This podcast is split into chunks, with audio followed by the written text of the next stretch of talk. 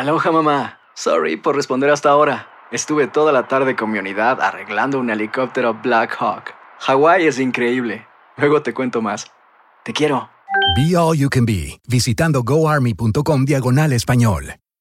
Boost Mobile tiene una gran oferta para que aproveches tu reembolso de impuestos al máximo y te mantengas conectado. Al cambiarte a Boost, recibe un 50% de descuento en tu primer mes de datos ilimitados. O, con un plan ilimitado de 40 dólares, llévate un Samsung Galaxy A15 5G por $39.99. Obtén los mejores teléfonos en las redes 5G más grandes del país. Con Boost Mobile, cambiarse es fácil. Solo visita boostmobile.com. Boost Mobile, sin miedo al éxito. Para clientes nuevos y solamente en línea, requiere AroPay. 50% de descuento en el primer mes requiere un plan de 25 dólares al mes. Aplican otras restricciones. Visita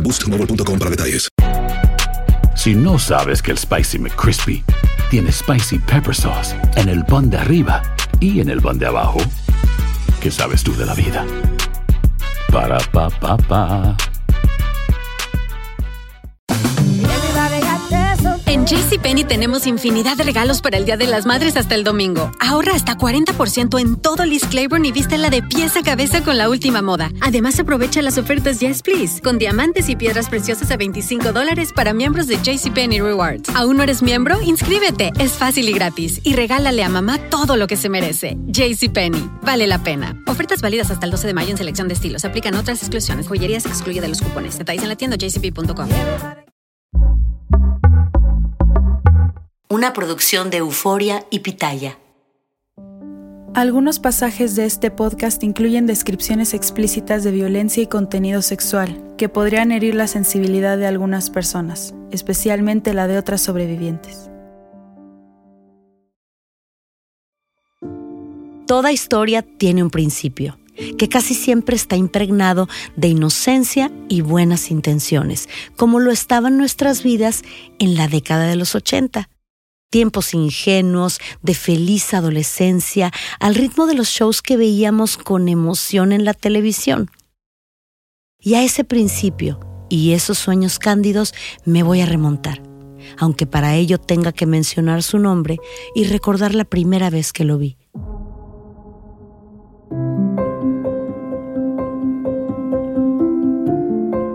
Bienvenido y bienvenida al segundo episodio de En Boca Cerrada, donde vengo a contarte mi historia, no mi versión, la historia de mi vida, que va inevitablemente ligada a uno de los mayores escándalos del mundo artístico, el escándalo peor contado, como dice mi compañera de podcast, María García.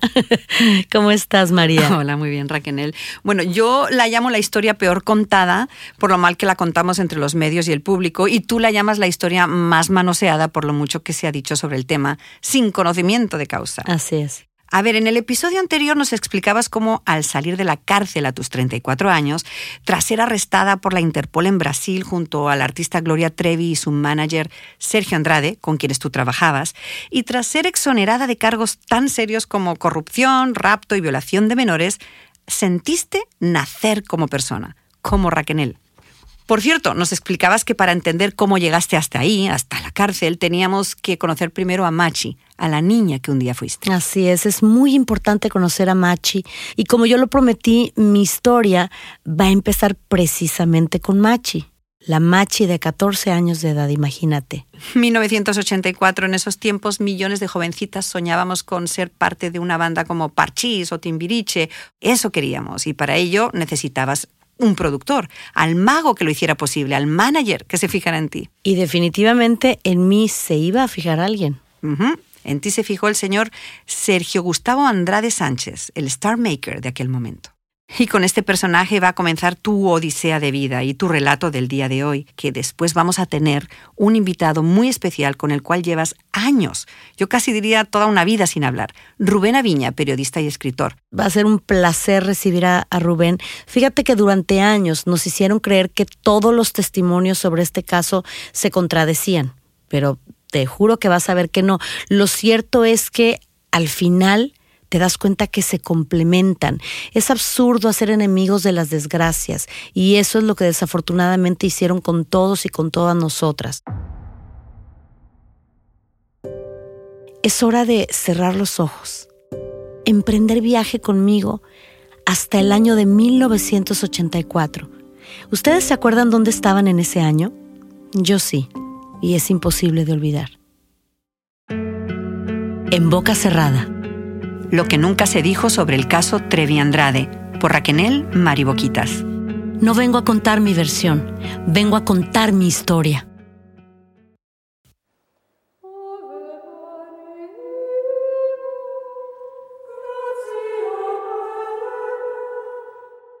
Quiero ser monja. Les anuncié en mi casa cuando cumplí 11 años. Cantar es lo que más me gusta, pero mejor le voy a cantar a Dios. Las hermanas salesianas de mi escuela me adoraban y yo me la pasaba en ensayos del coro. No, mijita, me decía mi mamá, mejor forma una hermosa familia, cásate y ten hijos como las mujeres normales.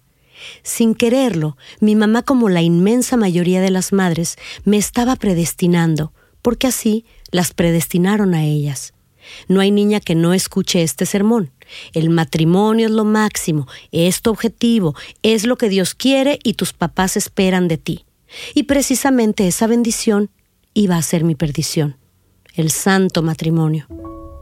Ya no me quiero casar con Dios, les dije el siguiente año. Voy a ser artista y me voy a casar con Miguel Cancel de Menudo. Y es que acababa de ver en la televisión a uno de los chicos de menudo, el grupo pop de moda, y en un segundo cambié mis aspiraciones celestiales por otras más terrenales. Así era yo, tímida, enamoradiza, muy religiosa, obediente, fascinada con la música y el baile, y terca cuando algo se me ponía en la cabeza. Nací en la Ciudad de México el 23 de diciembre de 1969, pero me considero de Reynosa, Tamaulipas, donde pasé los primeros años de mi vida y donde reside gran parte de mi familia. Pepe, se maravillaba mi joven mamá. La niña no habla, pero mira cómo canta. Es cierto, yo aprendí a cantar antes de hablar. Tenía apenas dos años y medio y ya me sabía la letra entera de Río Rebelde de Julio Iglesias. Así fue como yo, animada por mi abuelita que igualmente amaba cantar y ayudada por las conexiones de mi mamá en los eventos locales que ella organizaba, terminé abriéndoles los shows a Amanda Miguel, a Timbiriche y a Chabelo cuando venían a Reynosa. El público se emocionaba al ver a una niña de cuatro años cantando las canciones de Nicola Divari. Esta chiquita tiene mucho talento, tráiganla a México, dijo César González el Pollo, director de programas de televisión, después de verme en uno de esos conciertos en mi ciudad. A través de El Pollo nos llegó una invitación para cantar en La Hora Feliz, un nuevo show de variedades de Televisa. Con 14 recién cumplidos y acompañada por mi papá y mi mamá, emprendí rumbo a la capital mexicana para participar en el popular concurso. Ya nadie lo dudaba. Yo sería artista. Mi primera actuación en el famoso programa fue todo un éxito y a esa le siguieron otras cinco presentaciones. Llévenla con Sergio Andrade, dijo Antonio Carrizosa, periodista de notitas musicales al terminar de entrevistarme. Sergio fue el productor de Lucerito y de otras famosas y busca nuevo talento. Y así llegamos a unas oficinas en la Colonia del Valle, exactamente en la calle Búfalo. La cita para conocer al gran productor nos la dieron a las cuatro de la tarde y el hombre acabó recibiéndonos hasta la medianoche. Nos hizo esperar más de ocho horas mirando las paredes de la sala de la entrada.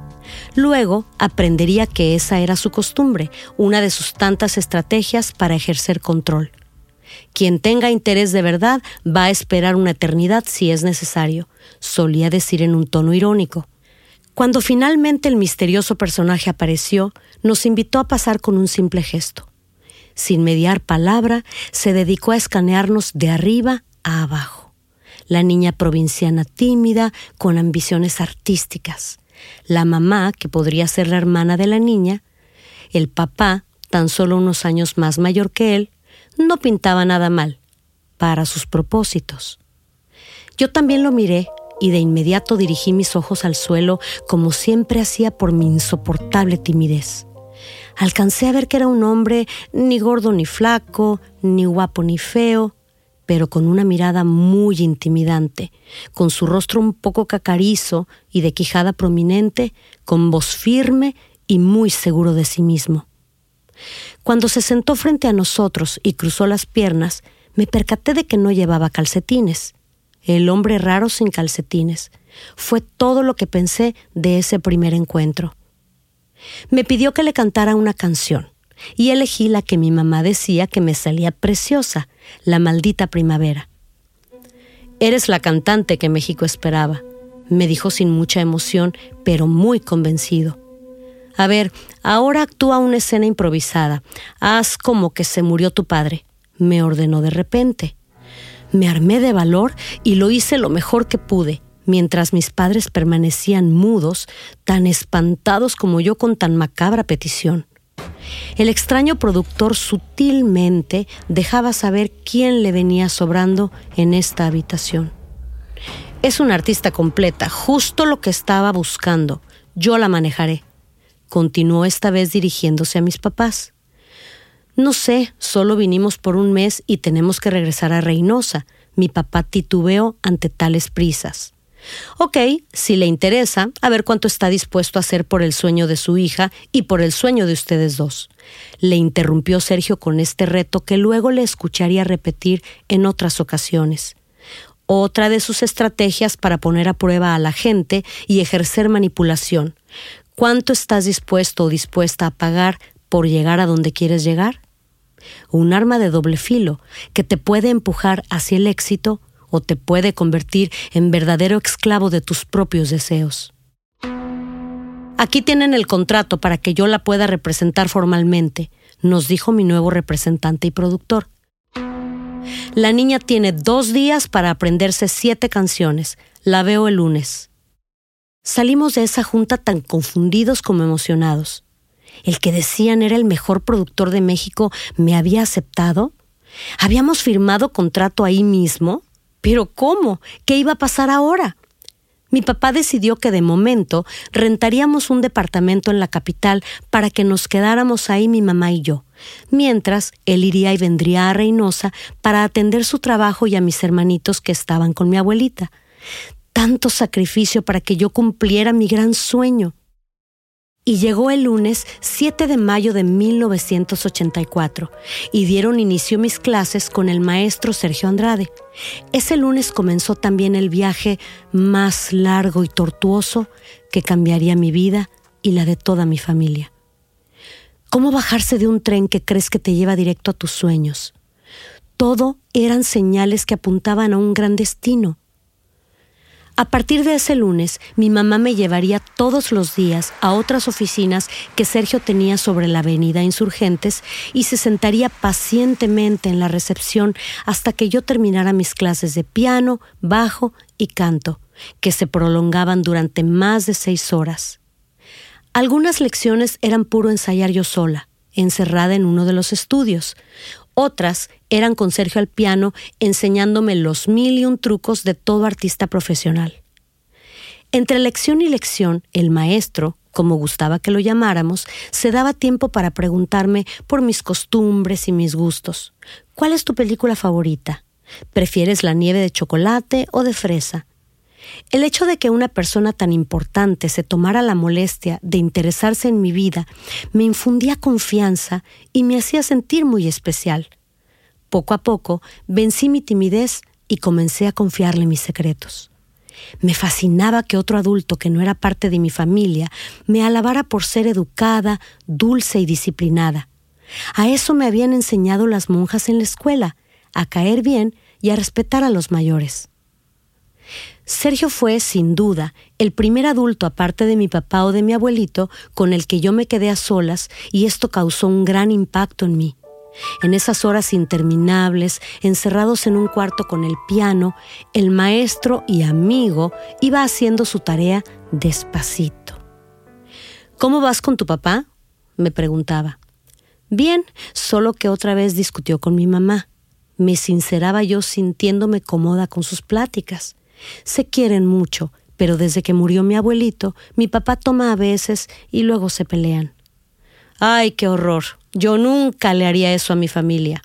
Me respondía siempre haciéndome sentir que él era mejor que el resto de los seres que me rodeaban y que él estaba allí para protegerme. Cualquier pequeña discusión con mi mamá sobre la ropa o la comida la aprovechaba para recordarme lo mala madre que era. Sin darme cuenta, comenzó a grabarme esos mensajes subliminales en mi cerebro de niña buena y tonta. Tus padres no te quieren, no están a tu altura, pero tú sabes que cuentas conmigo. Ven, te quiero enseñar algo. Me anunció un día mi nuevo amigo y salvador al terminar una de nuestras lecciones es una canción que escribí para ti. Y ¡zas! En ese mismo instante, mientras Sergio tocaba cada uno de los acordes, me enamoré. Escuchándolo tararear ese tema me enamoré perdidamente. Me enamoré como se enamora un adolescente que jamás ha tenido novio ni ha besado a nadie. Caí enamorada de sus atenciones, de sus palabras románticas, de su talento y de su protección y aunque físicamente todavía no me atraía, comencé a sentir nervios cada vez que se me acercaba. A partir de este punto, mi historia cambia. Desde el momento tan peligroso en el que caigo enamorada, este relato de la adolescente que quería ser artista se convierte en el relato de la adolescente que es capaz de todo por amor, de todo a partir de este instante, esta historia de fama y ganas de triunfar pasa a ser una historia de amor y obsesión como ninguna otra. Todo, absolutamente todo lo que hice o dejé de hacer en mis siguientes años de vida, lo haría por amor, no por hambre de éxito, aunque la gente no me entienda.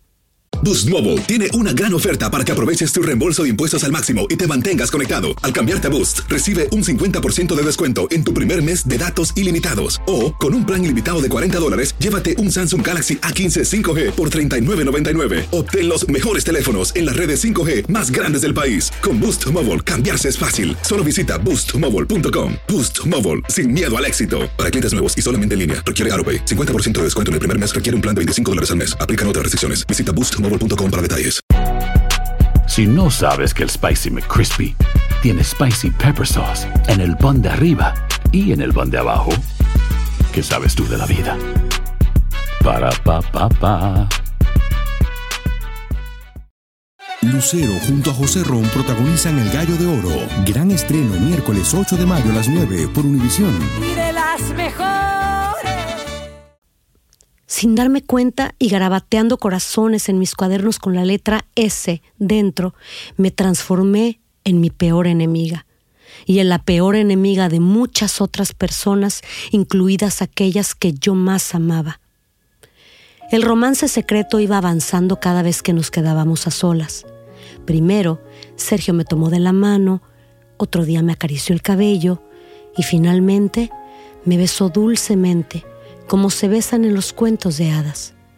Fue un beso como el que te das con tu primer novio en la prepa, de esos que no te asustan. El cortejo iba lento y eso me hacía sentir segura.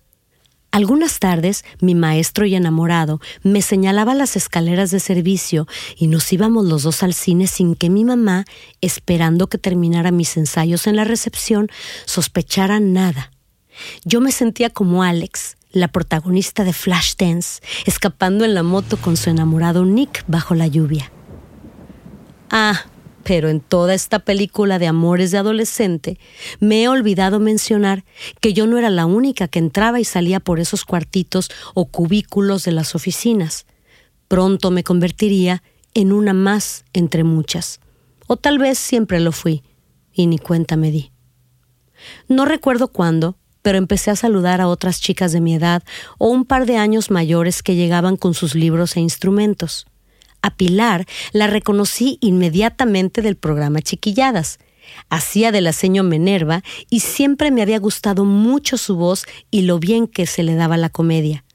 A Claudia también la había escuchado cantar antes en un concurso con su canción Agüita de Coco, y Mónica siempre llegaba con su mamá como yo. Sergio nos daba clases por separado y casi nunca convivíamos, hasta que un día nos citó a todas juntas. Ok, ya que no puedo lanzar tanta solista al mismo tiempo, decidí formar un grupo musical. Sergio nos anunció su plan por sorpresa. Yo me quedé confusa y decepcionada, hasta que más tarde, una vez a solas, me consoló. Me juró que luego yo sería la primera que lanzaría en solitario. En la siguiente junta, Sergio dictó la configuración del grupo. Mónica tocaría el piano y compondría. Claudia sería la baterista. Pilar tocaría la guitarra y primera voz. Y yo el bajo, primera y segunda voz. Y de pronto, cuando pensábamos que ya se habían acabado las sorpresas, escuché esa voz extraña, ronca y alocada. Era una voz desconocida y que provenía del estudio de al lado.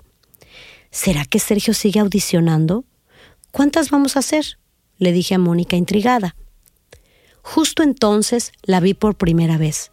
Salió del estudio sola, con una minifalda blanca, muy corta y con una blusita suelta de color llamativo. Su cabello largo y rebelde lo llevaba suelto y peinado hacia un lado, con medio copete. Se parecía tanto a Lucerito que me impresionó. Era un poco mayor que yo, probablemente tenía 17, y ese mismo día Sergio nos la presentó formalmente con esta breve aclaración. Gloria tocará el sintetizador. La miré y me sonrió. En cuanto iniciamos los ensayos, empezamos a platicar y a conectar. Nuestra amistad se dio de manera muy natural y finalmente sentí que iba a tener una amiga de verdad. Gloria de Los Ángeles Treviño Ruiz me dijo que era de Monterrey y que había ganado un concurso de la doble de Lucerito y que le habían dado una beca para estudiar en el Centro de Educación Artística de Televisa. Gloria, en esas primeras pláticas divertidas e inocentes, también me contó que su mamá la había dejado mudarse sola al Distrito Federal, pero que venía a visitarla muy seguido. Aunque las dos éramos del norte, no nos parecíamos en nada, y eso me gustaba. Para mí, Gloria era la chica moderna y desenvuelta, todo lo contrario que yo. ¡Qué padre! ¿Cómo le haces para que tus papás te den permiso de vivir sola? Le preguntaba yo maravillada. Uy, sí, hasta tengo novio. Se llama Eric. Es hermano de la actriz Gaby Hasselkus. Me confesó entre chistes y risas. ¿Y tú? me preguntó mi nueva amiga, muerta de curiosidad. A mí se me hace que tú también traes galán. No, claro que no. Durante una semana se lo negué. Yo sé cuando alguien tiene novio. Gloria no se daba por vencida. Y tú estás mirando el reloj todo el tiempo. Es que me dijo que no se lo dijera a nadie. Se me escapó y me delaté. Qué mala amiga que no me quieres contar. Gloria, con tono alegre, me iba sosacando la verdad. Ok, prométeme que guardarás el secreto. Y no pude más y le confesé. Es Sergio. Gloria puso cara de incrédula, pero no dijo nada. Se quedó callada, como desconectada, abstraída, algo que siempre hacía y a lo que pronto me acostumbraría.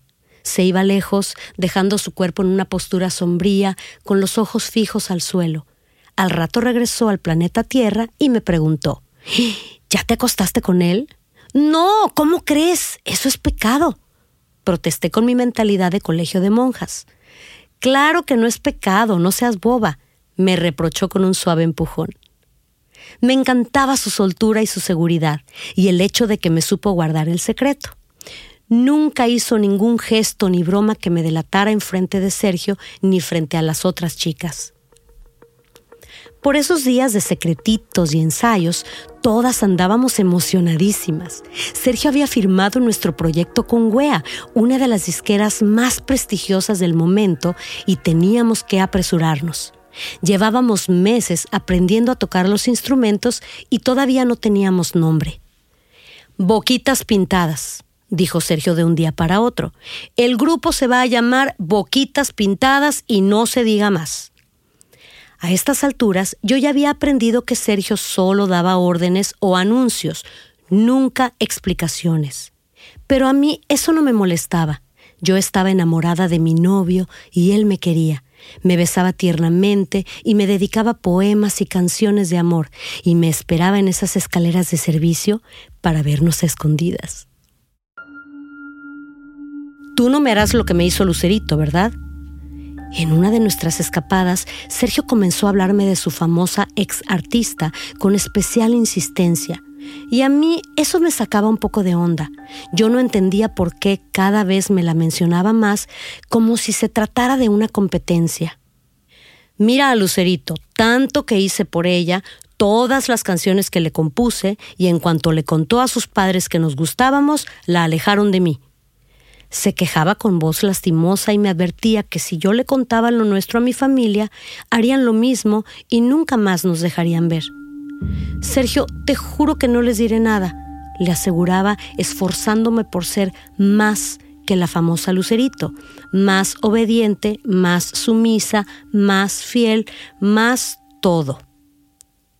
Lucerito me rompió el corazón y todavía lo tengo roto en mil pedazos, continuaba él mientras yo lo abrazaba e intentaba consolarlo. ¿Cómo crees? Yo nunca te dejaré, nunca, nunca y nunca. Yo jamás te haría eso. Le juraba con todo mi corazón, sin saber que lo que estaba afirmando era mi propia condena. Shh, no le cuentes a nadie. Shh. Y entre silencios y más ensayos, llegó diciembre. En pocos días iba a cumplir mis quince y ante el estupor de mis padres les mentí y les dije que no quería quinceañera, que mejor esperaran a después del lanzamiento de Boquitas Pintadas para organizarme la tradicional fiesta y los convencí. Perfecto, me felicitó Sergio. Nada de fiestecitas. Veo que me escuchaste e hiciste lo que yo te dije. Ya te advertí que no me gusta que hables con otros muchachos y mucho menos que bailes con ellos. Eso es de mujeres sucias que se dejan manosear. Cada día me enamoraba más de Sergio y me volvía más temerosa de sus estrictas reacciones si algo no salía como él quería. Tan estresada andaba que exploté cuando mis padres me dijeron que pasaríamos todas las fiestas decembrinas en Tamaulipas. De seguro Sergio se iba a enojar si me ausentaba por tanto tiempo. Así que simplemente se me escapó. No, no quiero ir a Reynosa, es que estoy enamorada de Sergio y no quiero separarme de él. Nunca olvidaré la cara de mi mamá. Su primera reacción fue llamarme loca, niña insensata y cosas peores. Luego, temerosa de que yo hiciera alguna estupidez, comenzó a calmarse y a buscar algún plan para hacerme desistir de semejante tontería. Por unos días se lo ocultó a mi papá, pero luego vio lo necia que me ponía y se lo tuvo que confesar. Y yo por mi parte le tuve que confesar a Sergio que se los había dicho sin querer. Para mi sorpresa, no se enojó. Con infinita calma y seguridad me dijo, dile a tus padres que vengan y yo les explico. Mi papá, mi mamá y yo llegamos a las oficinas con cara de funeral. Doña Raquenel y don José iban dispuestos a enfrentar al monstruo que estaba enamorando a su hijita y con lo que se encontraron fue con un verdadero encantador de serpientes. No, no, Pepe, no es como ustedes piensan. Sergio obviamente se dirigía principalmente a mi papá para aplacar al macho. Raquenel es una jovencita que se ha enamorado de mí platónicamente. Lo nuestro es completamente platónico. Admiración profesional. Nos une la música y yo jamás le haría nada que la perjudicara. Usted y yo somos casi de la misma edad y nos podemos entender bien en todo esto. Conforme Sergio hablaba, mis papás se calmaban. Tal era su poder de convicción. Esto no va a ir a mayores, les decía con la voz más parsimoniosa del mundo. Es capricho de adolescente. Mire, Pepe, si lo piensa bien, mejor es que esté conmigo en sus clases y que crea que está enamorada de mí a que ande por ahí con chamacos de su edad que quién sabe lo que le podrían hacer. Al menos conmigo, ustedes tienen mi palabra de que la voy a cuidar de que nada malo le va a suceder y ya pronto se le va a pasar la ilusión. Hipnotizados, pero no totalmente convencidos, mis jóvenes padres aceptaron a que continuara mis clases con Sergio y con el proyecto musical a cambio de que se respetaran ciertas reglas. Nos veríamos solo en las horas de clase o en casa, supervisados y nada de quedarnos a solas y que nadie se enterara de esta locura. De momento, nos iríamos a Tamaulipas a pasar la Navidad y a nuestro regreso ya verían cómo enfrentaban semejante drama. Porque fue un verdadero drama. Yo no dejé de llorar durante todo el camino a nuestra casa en Reynosa, chillando que lo amaba y que lo amaba y que no me separaran de él. Así llegó el 25 y luego el 31 y los brindis con la familia. Feliz 1985, la de sorpresas que nos iba a traer el año nuevo. No le recuerdes nada a Machi, a ver si se le olvida. Le decía mi papá, a mi mamá, cuando se acercaba el final de las vacaciones y se aproximaba la hora de volver a mis clases. Bueno, por lo menos contamos con un aliado. Sergio prometió que esto es pasajero y él lo va a saber manejar. Mi mamá intentaba darse ánimos, sin comprender que en este cuento el lobo, en lugar de disfrazarse de abuelita o de oveja, iba vestido de amigo, de hombre honesto y de palabra, que no los iba a defraudar.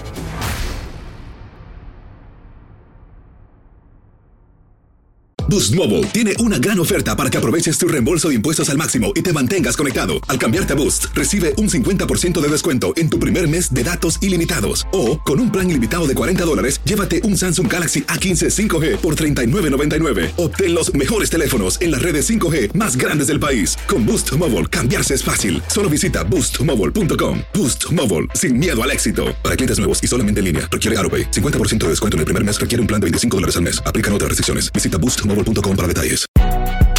Si no sabes que el Spicy McCrispy tiene Spicy Pepper Sauce en el pan de arriba y en el pan de abajo, ¿qué sabes tú de la vida? Para, pa, pa, pa. Lucero junto a José Ron protagonizan El Gallo de Oro. Gran estreno miércoles 8 de mayo a las 9 por Univisión. Y de las mejores.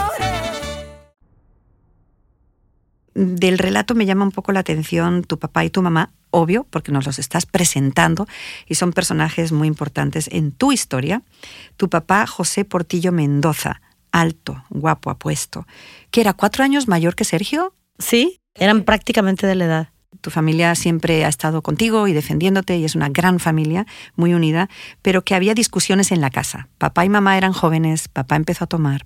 Era muy triste, mi papi en paz descanse, eh, era un hombre muy amoroso, muy bueno, pero yo sé que eh, la muerte de mi abuelo paterno le pegó muy fuerte. Y al mismo tiempo sí hubo mucha confusión, mucha preocupación y desafortunadamente el alcohol a él lo hacía alterar sus, sus sentidos y ese José, ese Pepe bondadoso, de pronto sí, sí sacaba sus problemas a través de, pleitos y de, gritos. Y, pero no vieron las señales en esos primeros días que lo conocieron.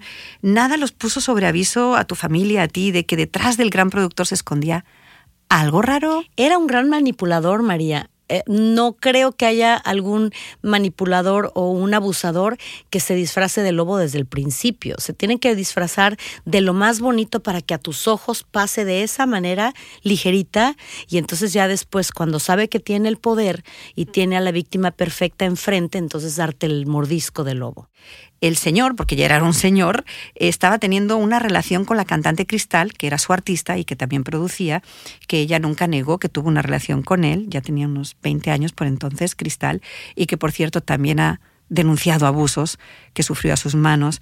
Tú no sabías nada de Cristal.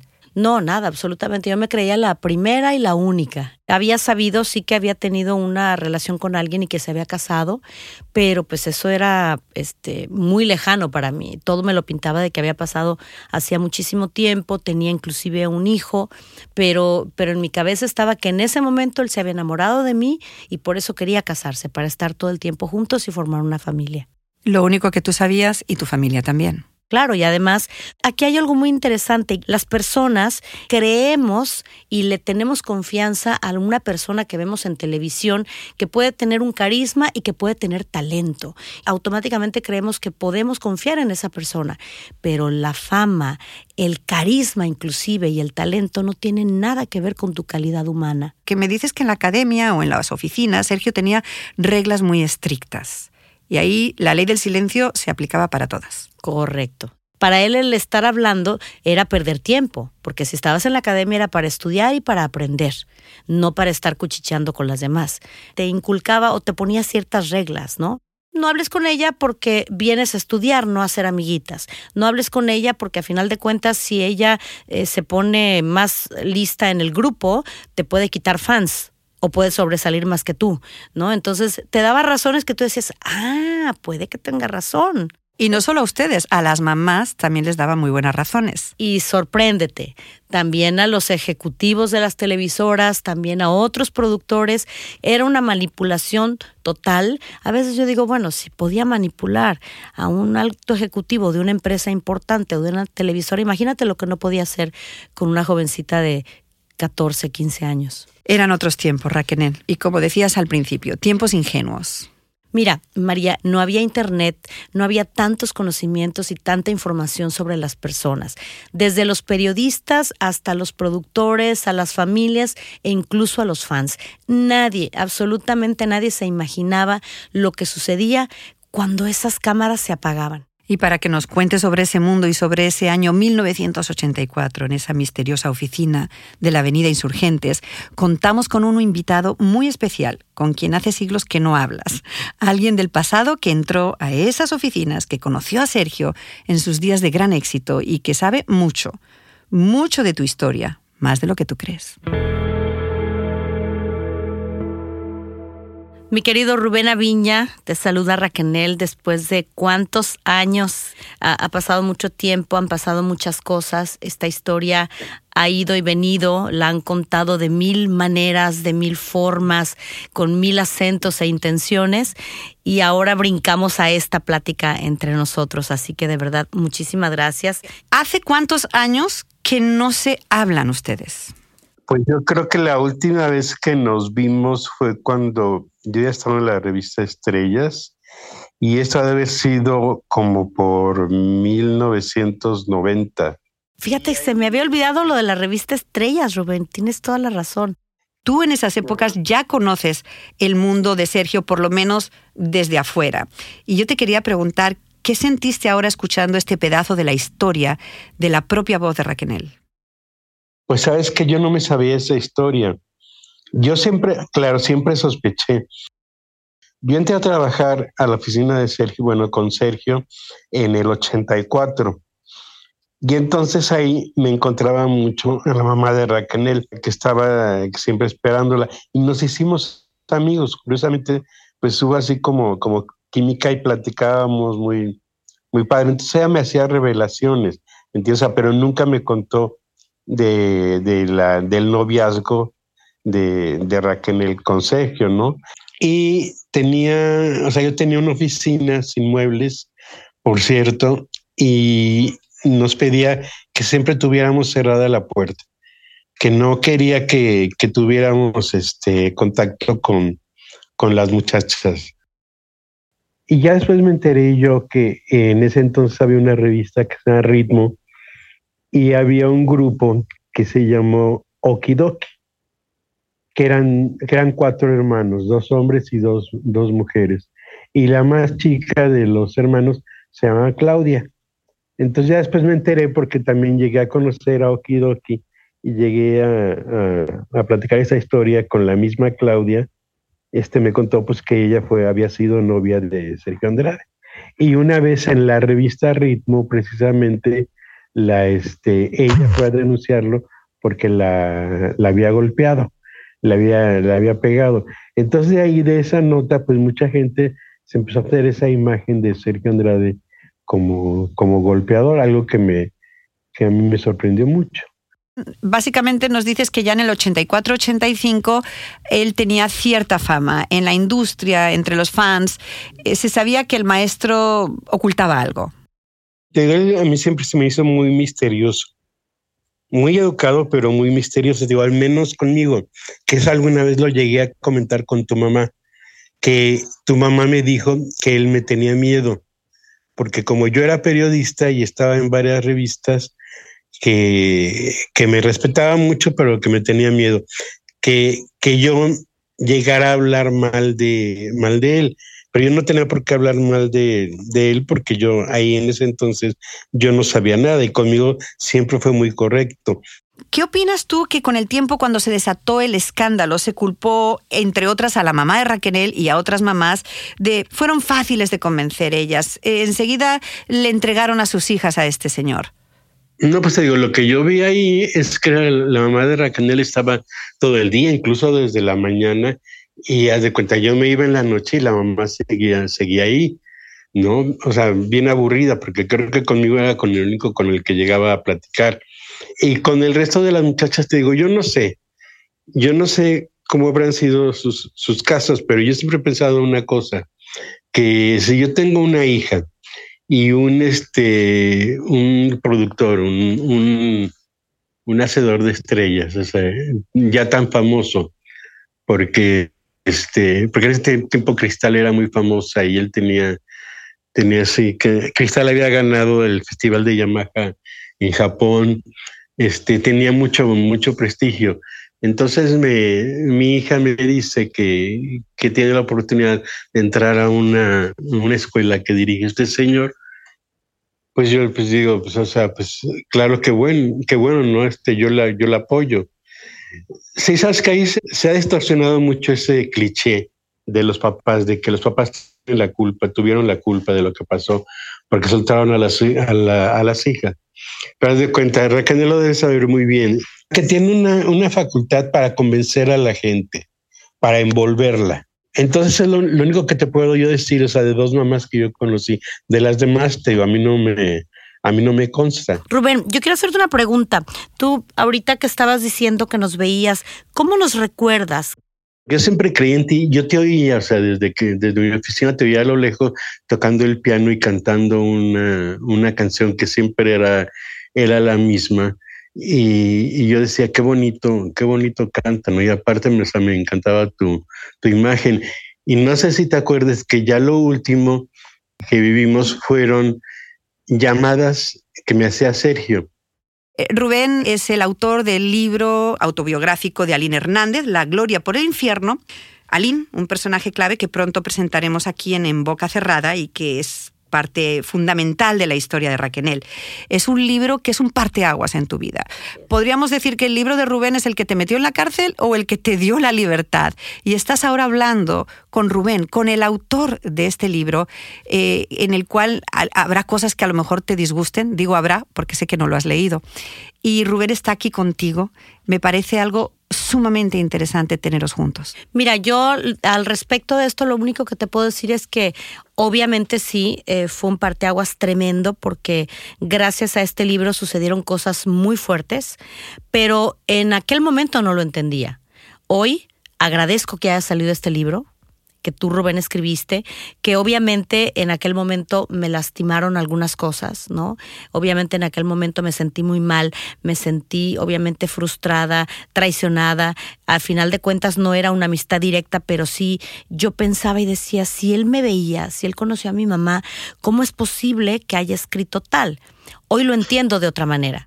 Yo, era, yo fui nada más un instrumento, o sea, para contar una historia que me contó Aline pero, pero no, este, no una historia que hubiera armado yo o que, o que hubiera decidido yo. Entonces, sí, siempre, o sea, me, me quedó esa espinita porque hubo una vez que alguien me dijo que estaba en contacto con, con un productor que te iba a lanzar a lo donde que ibas a hacer una, una serie un, una serie de televisión basada en un libro y que a ti te propusieron que, que escribiera yo el libro y que tú dijiste que no que porque yo era el que había escrito el, de, el, libro de Aline, el que te había este, afectado. Entonces yo siempre me quedé con, ese, con esa duda, ¿no? Este, de que tú sintieras algún rencor por mí. Pero te digo, como ya lo, lo aclaramos, o sea, yo fui un instrumento para, o sea, mi labor es la de escritor, de, de contar historias. Entonces yo aquí, o sea, conté una historia que a mí me contó, me contó Aline.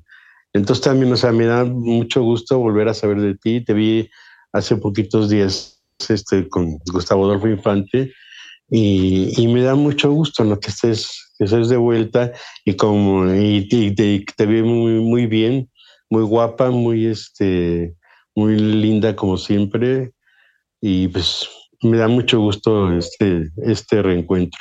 Mi vida, muchas gracias. De verdad, muchas gracias. Sí, fíjate, ahorita que lo estás mencionando, sí, creo que sí dije no, porque pues efectivamente escribió el libro de Aline y, y, uno a veces eh, se siente como independientemente de, lo que te digo de traiciones o lo que sea, que no fue exactamente el caso cuando, cuando esto de lo del libro, em, obviamente a veces siente uno que, que algunas personas forman parte de un equipo que para uno va a ser complicado entrar.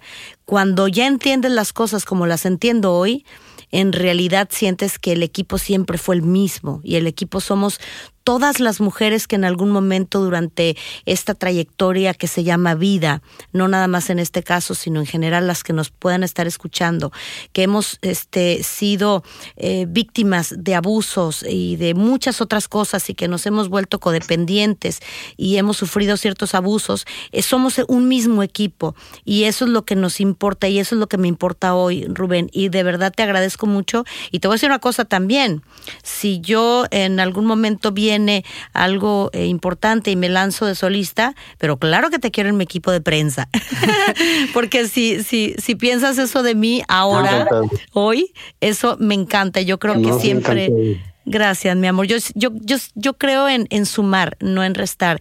Y creo que la unión hace la fuerza y creo que la unión es lo que menos hemos tenido en esta historia. Pero nunca es tarde, mientras Dios nos preste vida, ¿no? Nunca es tarde este, aceptar los, los errores, aceptar responsabilidades, seguir adelante y como en este caso contigo y ojalá las personas que nos están escuchando, que formaron parte de esta historia directa o indirectamente y que, que quieran y, y gusten abrir para, están abiertos estos micrófonos para todas ellas. De verdad lo digo de corazón y, y así está sucediendo contigo y te agradezco de verdad, Rubén, este tiempo y, y, estos testimonios que estoy segura que van a servir para mucho. Y la frase, Raquenel, que quiero que le dediques a Rubén, empieza con perdón. Perdón porque... Perdón porque no abrí mi corazón hacia ti, porque no te dije que me caías bien, porque no te pedí ayuda. Ahora tú, Rubén, termina tú la frase. El perdón, es este, pues eso, o sea, que yo haya participado en, en ese libro, que haya sido el artífice para, para sacarlo, pero no sé, o sea, mi cariño y mi respeto y mi admiración hacia ti siempre, siempre han estado intactas. Muchas gracias, Rubén. Igualmente, de verdad, hoy entiendo eh, las cosas de, de, una manera diferente. Te agradezco, te agradezco que lo hayas hecho porque tenía que haber algo que cambiara nuestras vidas, por lo menos la mía sí. Gracias, gracias por esta conversación. gracias a ustedes y un beso a las dos. Y seguimos adelante con En Boca Cerrada. Hasta aquí ya estás en clases con Sergio. Ya te crees como él dice a tus padres, su novia secreta, su novia platónica. Y yo en este punto ya acepté que no voy a ser solista, que voy a ser una integrante más de la banda Boquitas Pintadas y por el otro lado mis papás creen que Sergio es su aliado y que yo simplemente estoy encaprichada. Pero lo que se les avecina es impensable. Es hora de que regrese tu madre y que conteste a la pregunta que ha perseguido a tu familia por más de 20 años. ¿Por qué no detuvieron todo esto a tiempo? ¿Cómo tus padres y después tantas otras familias pudieron entregar a sus hijas a este hombre? Así es, María. Y también es hora de contar las cosas bien, con calma, porque esta historia, mi historia, una historia que continúa al son de campanas de boda mezcladas con una fiesta de una quinceañera. Imagínate, porque aquí va a haber boda. Una boda inesperada, prematura, pero que casi me cuesta la vida. En nuestro siguiente episodio de En Boca Cerrada.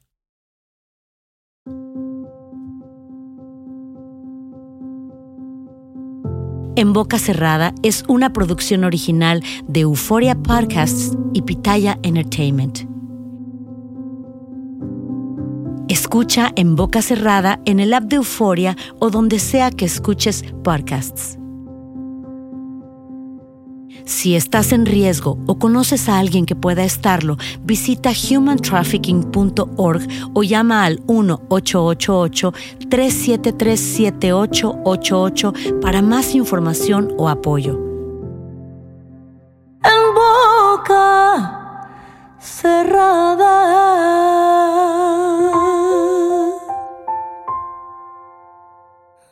Boost Mobile tiene una gran oferta para que aproveches tu reembolso de impuestos al máximo y te mantengas conectado. Al cambiarte a Boost, recibe un 50% de descuento en tu primer mes de datos ilimitados. O, con un plan ilimitado de 40 dólares, llévate un Samsung Galaxy A15 5G por $39.99. Obtén los mejores teléfonos en las redes 5G más grandes del país. Con Boost Mobile, cambiarse es fácil. Solo visita boostmobile.com. Boost Mobile, sin miedo al éxito. Para clientes nuevos y solamente en línea, requiere AroPay. 50% de descuento en el primer mes requiere un plan de 25 dólares al mes. Aplican otras restricciones. Visita boostmobile.com detalles.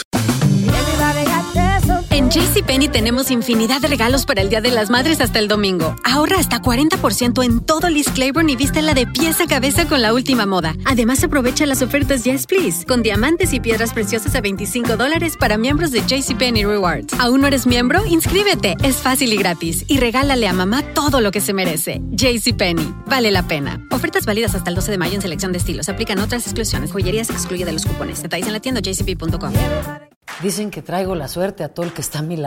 Y esa es mi mala fortuna. Basada en el clásico de Juan Rulfo, llega Univisión, El Gallo de Oro. Supongamos que la caponera puede inclinar la suerte a quien ella quiera. ¿Estás tardando en conquistarla? Con Lucero, José Ron y Plutarco Asa. Este gallo está cambiando la vida. En una historia legendaria de amor y azar. No trates de cambiarme, no lo vas a lograr. El Gallo de Oro, gran estreno miércoles 8 de mayo a las 9 por Univisión.